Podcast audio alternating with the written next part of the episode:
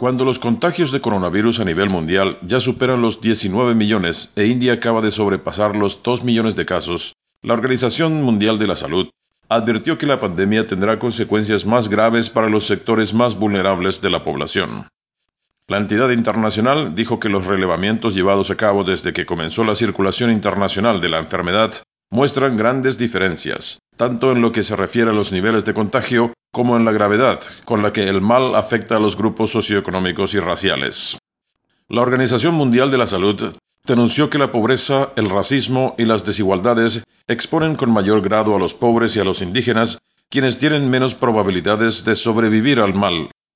El director de emergencias de la Organización Mundial de la Salud, Michael Ryan, aclaró que aún no existe evidencias que muestre que la etnia o la genética puedan hacer que determinadas personas se contagien más fácilmente, pero sí hay datos que muestran que las diferencias socioeconómicas y raciales son factores que facilitan a los sectores menos favorecidos de la sociedad se enfermen e incluso mueran en número mayor debido al COVID-19.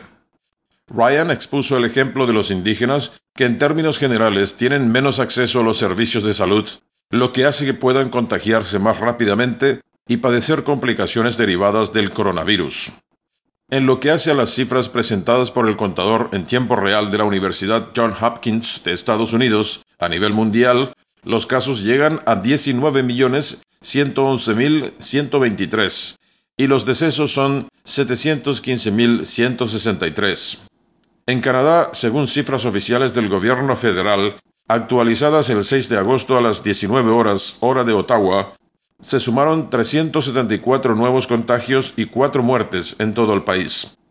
El número total de casos es de 118.561, de los cuales 6.489 están activos, los decesos son 8.966 y los pacientes recuperados 103.106.